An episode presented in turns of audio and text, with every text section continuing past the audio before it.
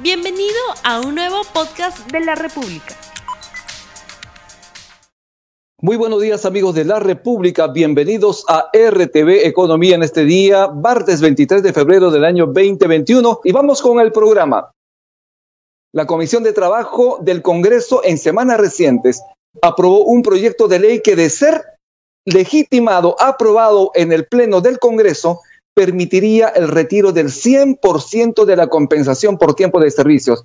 Cálculos de los expertos señalan que de tener esa luz verde del legislativo implicaría el retiro de 20 mil millones del sistema financiero y podría ser retirado por 4 millones de trabajadores que gozan de este beneficio.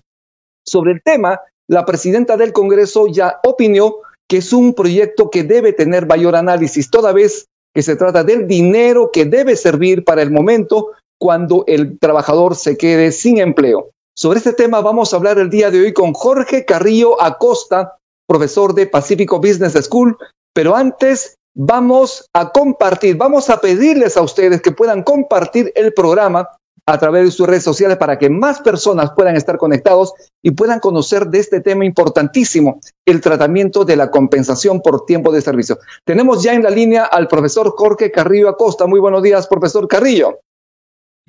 Buenos días, Rumi. Gracias por la invitación, como siempre.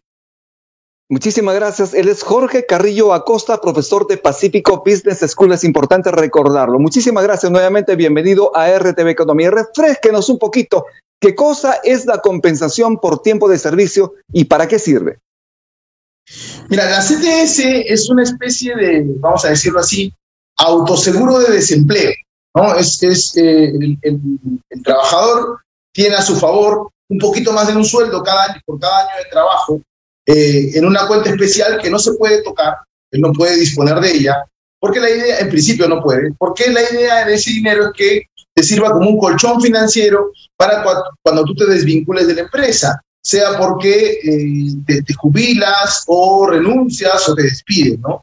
Entonces, en principio ese dinero es para eh, poder sustentar tus gastos mientras tú consigues un nuevo trabajo que en el Perú pues se estima que uno se demora como seis meses en promedio en, conseguir un nuevo empleo. Para eso sirve la CTS. Y desde hace algunos años sí está permitido que tú puedas retirar lo que exceda de cuatro sueldos.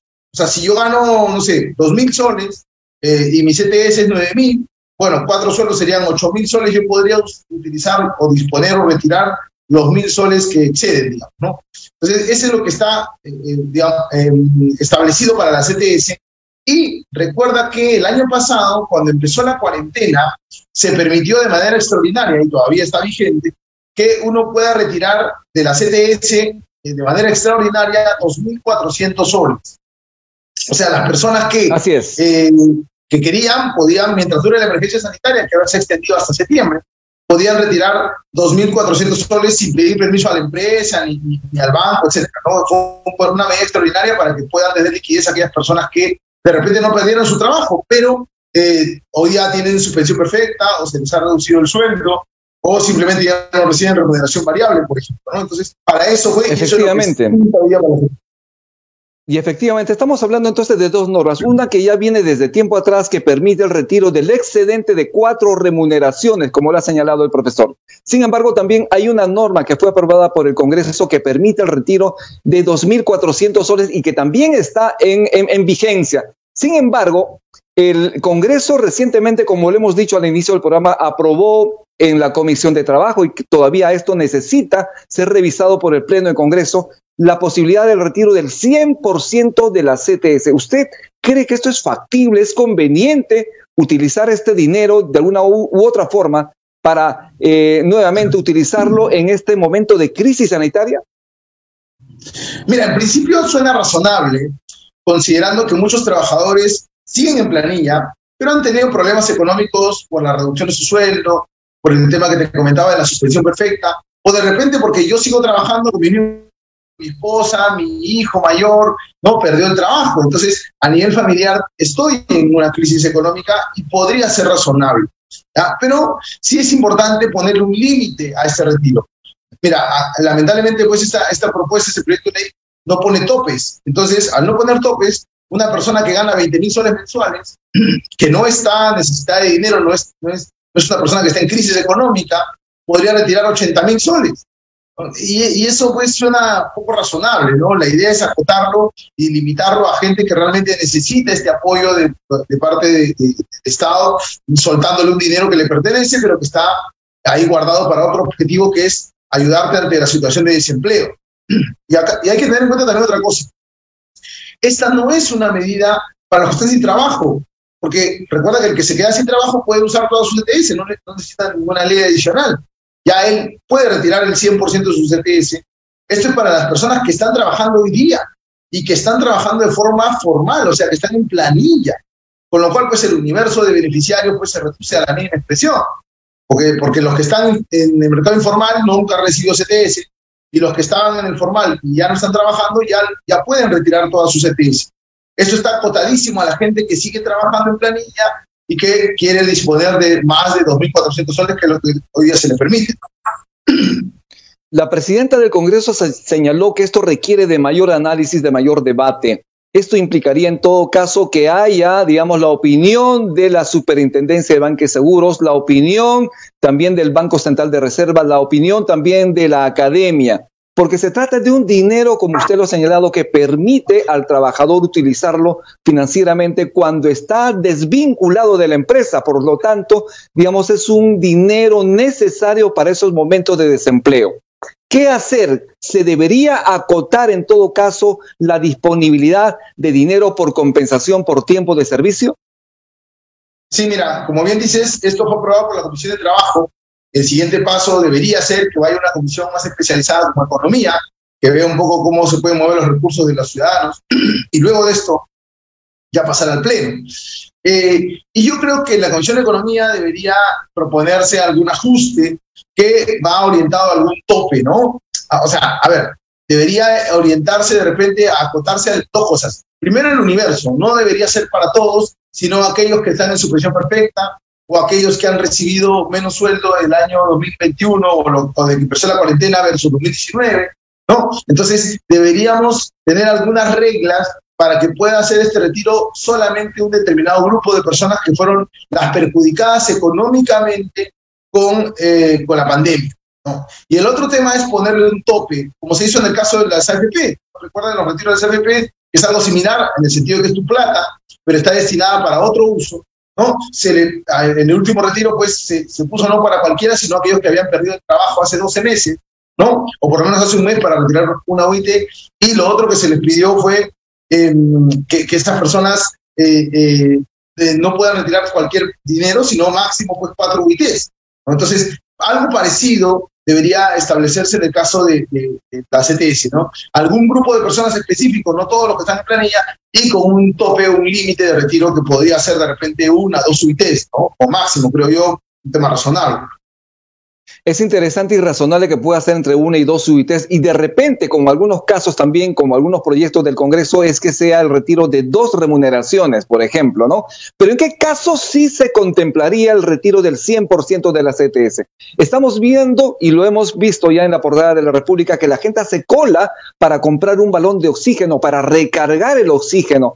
¿Cómo es posible que concentradores de oxígeno de 2.500 soles hayan pasado a venderse a 17.000 soles? Están haciendo, eh, digamos, abuso, abuso de posición de dominio de las empresas con este tipo de recursos. En este caso, por ejemplo, cuando las personas tienen situaciones de gravedad, de crisis familiar, de crisis por situación de coronavirus, ¿sería conveniente el retiro de ese 100%? Sí, bueno, primero que es lamentable pues, que, se cometan ese tipo de abusos, eh, digamos, eh, de, verdad que da mucha pena y, es totalmente reprochable. Eh, pero en ese escenario sí podría justificarse, ¿no? Si es un tema de real necesidad, ¿no? Y habría que ver qué caso, un de un familiar que, está con problemas de salud por el COVID y necesita pues un determinado rescate sanitario y financiero en este caso, sí podría valer la pena pues un, un, retiro del 100%, ¿no? Como nuevamente, medidas urgentes o situaciones urgentes requieren pues soluciones urgentes y extraordinarias como esta, ¿no? Entonces, sí, es correcto. Cuando hay algún caso especial, ponte en el caso del retiro de la, de la AFP, se le permitió retirar cuatro UITs a aquellas personas que pueden seguir trabajando, pero tienen un problema de, un, padecimiento oncológico crónico, ¿no? Entonces, eh, eh, parecido a eso, se le puede dar alguna, eh, alguna limitación o alguna característica particular a la gente que tiene problemas de salud por el tema del COVID o problemas familiares directos, ¿no? Familiares directos, esposo, esposa, hijos menores de edad, etcétera, podrían, eh, aquellas, estas personas podrían eh, justamente utilizar ese dinero al 100%. Podría darse un toque, en ese caso, por ser un tema extremo, ¿no? Esto es RTV Economía. Estamos conversando con el profesor Jorge Carrillo Acosta sobre esta posibilidad de, del uso de la CTS, de la compensación por tiempo de servicio.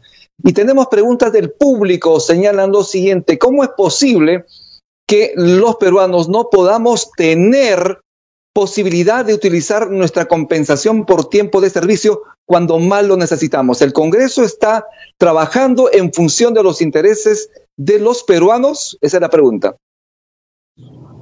A ver, en, dos cosas. El, ojo que las, eh, la gente que ya dejó de trabajar, que ya no está trabajando, puede hacer uso del 100% de su ITS. Esto es para la gente que sigue trabajando, que sigue en planilla, que sigue recibiendo un sueldo. Por lo tanto, en principio no, no es gente que tiene una crisis tan fuerte como otras pues que quedaron sin trabajo, ¿no? Este para gente que sigue trabajando, no digo que no tengan problemas, porque pueden haber sido alguna situación especial como reducción de sueldo o suspensión perfecta, y ahí sí totalmente justificable que pueda retirar.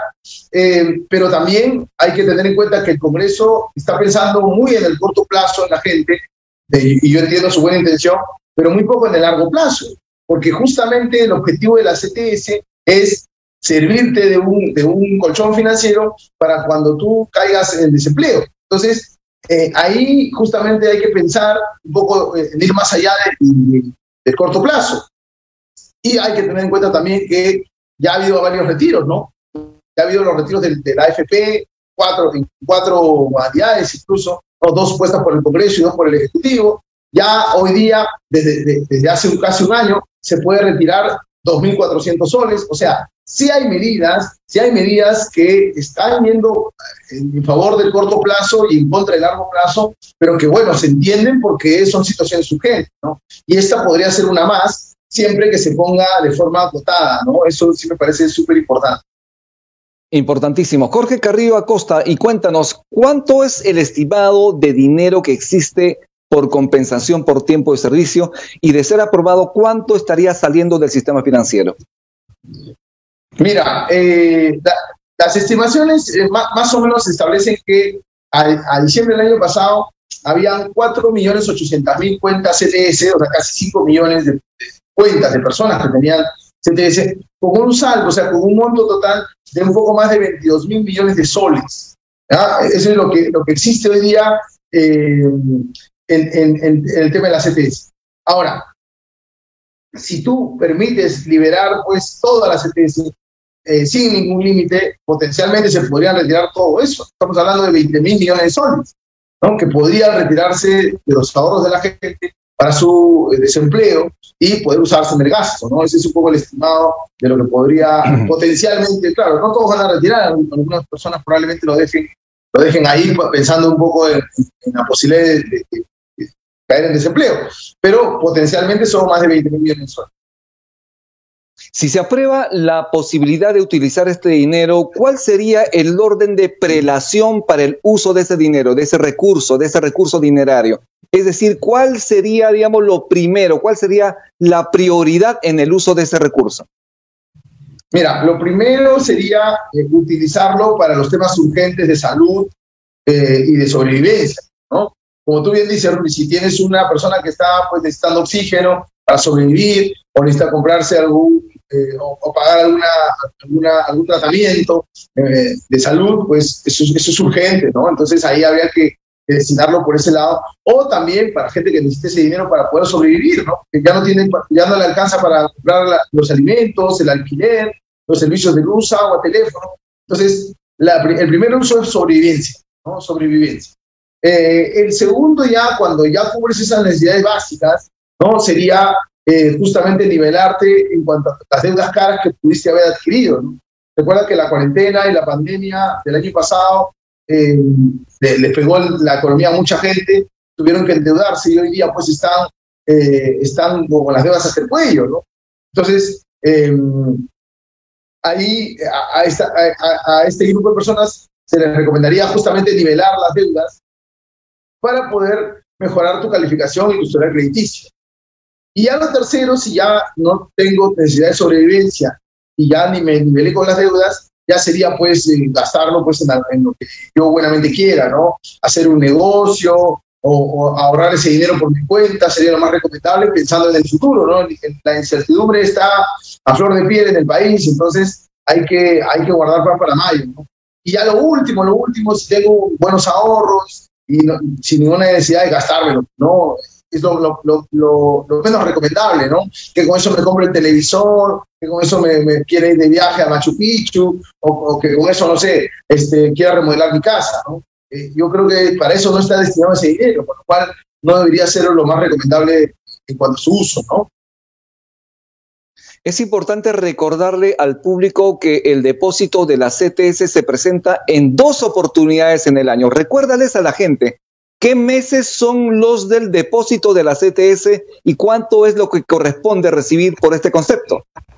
Ya, mira, eh, la gente por, un tema de resumen dice que la CTS es un sueldo al año y no es cierto, es un poquito más. Son siete sextos de sueldo, pero pongo así, al año. ¿no? Si yo gano 3.000 soles mensuales, mi CTS es 3.500, ¿no? Siete sextos. Y estos, estos 3.500 se depositan en dos partes eh, 1.750, la mitad de esos 3.500 en este ejemplo, en la primera quincena de mayo, a los primeros 15 días de mayo, hasta el 15 de mayo es el plazo para pagar la primera mitad, y la segunda mitad, los otros 1.750 de este ejemplo, en la primera quincena de noviembre. Esos son los dos momentos donde se paga la CTS y se pone en una cuenta especial, una cuenta de ahorros a mi nombre, en una institución financiera, en un banco, en una caja, en una cooperativa, una financiera, llamada cuenta CTS, y que como decíamos, en principio no la puedo tocar, no puedo tocar ese dinero hasta que complete cuatro sueldos actuales ¿no? en esa cuenta y lo que exceda esos cuatro sueldos sí los podría utilizar sin ningún problema. A propósito de esto, cuando este dinero es depositado en las entidades financieras, estamos hablando de los bancos, las cajas, entre otras, las financieras, hay mucha diferencia entre lo que paga un banco por tu CTS y lo que te paga una financiera o una caja municipal. Bancos que están pagando 0,8% por CTS o 1%, mientras una caja está pagándote 7%, 6,5%. En algunos casos llegaron a pagar hasta 11 y 12%. ¿Por qué esta diferencia? ¿Y qué es lo más recomendable hacer en el caso de aquellas personas que, por ejemplo, tienen su compensación por tiempo de servicio en entidades que les pagan muy poquito por ese dinero? Sí, mira, te explico un poco. Los bancos grandes eh, pagan muy poco por, por, la CTS, ¿por qué? Porque recuerda que ese dinero que yo deposito en CTS un banco grande, el banco grande lo presta a una persona o a una empresa. Entonces, los bancos grandes, como le prestan también a grandes empresas a tasas muy baratas, tienen que pagar muy poco por la CTS. Le pagan 1% porque ellos le prestan a una corporación una tasa de 3 o de 4%.